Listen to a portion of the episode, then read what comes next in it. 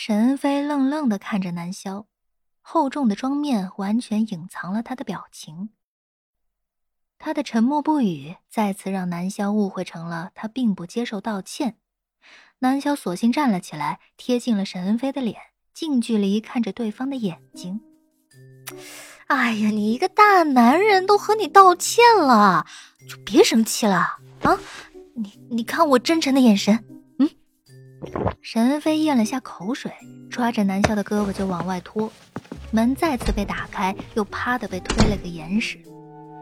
南萧就这么孤零零的站在走廊里，面前是紧闭的房门。有这么生气吗？为啥话都不想和你说呀？南萧有些诧异的对萧琪说道：“按照以往他对沈恩飞的了解，沈恩飞大大咧咧的性格不至于会这样啊。”鬼知道的。萧琪也很无奈，而门后的沈恩飞贴着房门，捂着心口。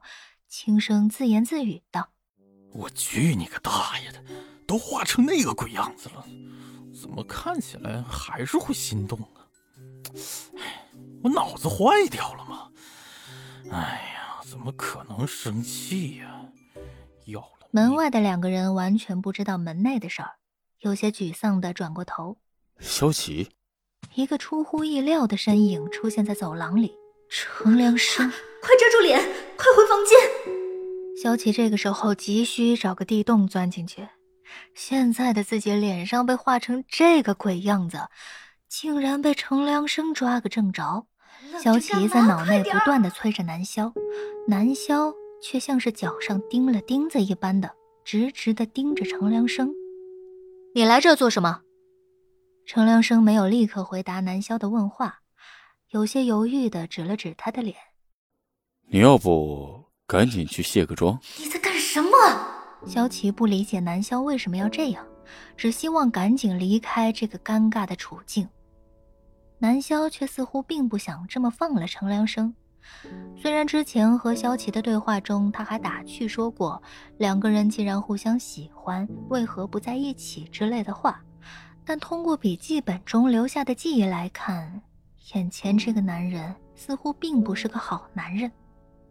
程良生是萧琪的初恋，两个人虽然有着十二岁的年龄差，但自幼缺乏父爱的萧琪，似乎在成长过程中很自然而然的就将程良生无微不至的照顾所带来的依赖感，转化成了爱情。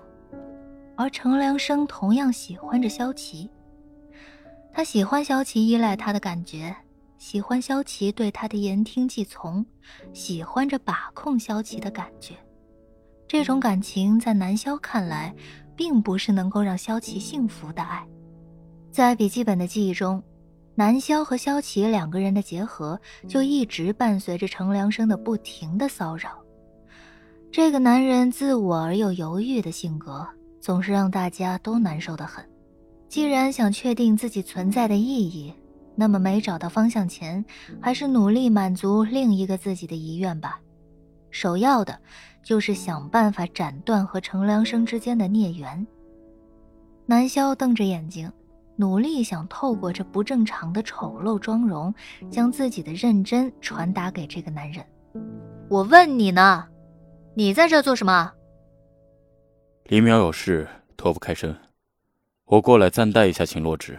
程良生眼神在萧琪的脸上流转。你真的不用回去先卸个妆？南萧无视了脑中狂躁的萧琪，往前更靠近了点程良生。这个样子，和你平时认识的萧琪不一样吧？程良生看着萧琪，并非只是妆容不同造成的陌生感，而是从骨子里透出的气质。感觉和以前他认识的那个萧琪有些不同，这是演技吗？要真是演技的话，那眼前的萧琪又有所突破了。然而程良生他并不想和萧琪做过多的纠缠。你这个妆，谁看着都不一样吧？不早了，我也要走了。我喜欢你，我也知道你喜欢我。南萧语出惊人，瞬间惊呆了脑内的萧琪和举步欲走的程良生。身后的房门唰的打开了，探出脸上还抹着卸妆油的沈恩飞。两个男人相视而立，中间站着昂首直立着的萧琪。时间仿佛在这一瞬间冻结住了，程良生脸上的肌肉紧绷的像座蜡像，有些勉强的扯开疯辣的嘴，挤出一个比哭还难看的笑容。你在？不过，南萧接着摇着头，打断了程良生的话茬：“那些都是过去了。准确来说，是我曾经喜欢你。”那份感情在你限制我的发展，并设计让我离开公司以后就不存在了。南萧的脑子里飞快的闪过萧琪的画面，那些在另一段人生中他见到的萧琪对程良生的哭诉。你的爱一点都不真实，与之相对的远远不如你对自己的喜欢。你的爱一点都不真实。与之相对的，远远不如你对你自己的喜欢。你害怕对我的感情会影响到你引以为傲的自律和理性，所以干脆把我弄出公司。但你那可笑的占有欲又一次一次出现在我面前，甚至……南萧想说，甚至出现在他和萧琪结婚的前夜，但南萧说到这里就卡住了。这句话自然不能说完全，他只是一个复述者。只会对回忆中萧琪的话照本宣科，他也不是一个演员，缺乏对这种情况下的掩饰能力，张口欲言，却又说不下去。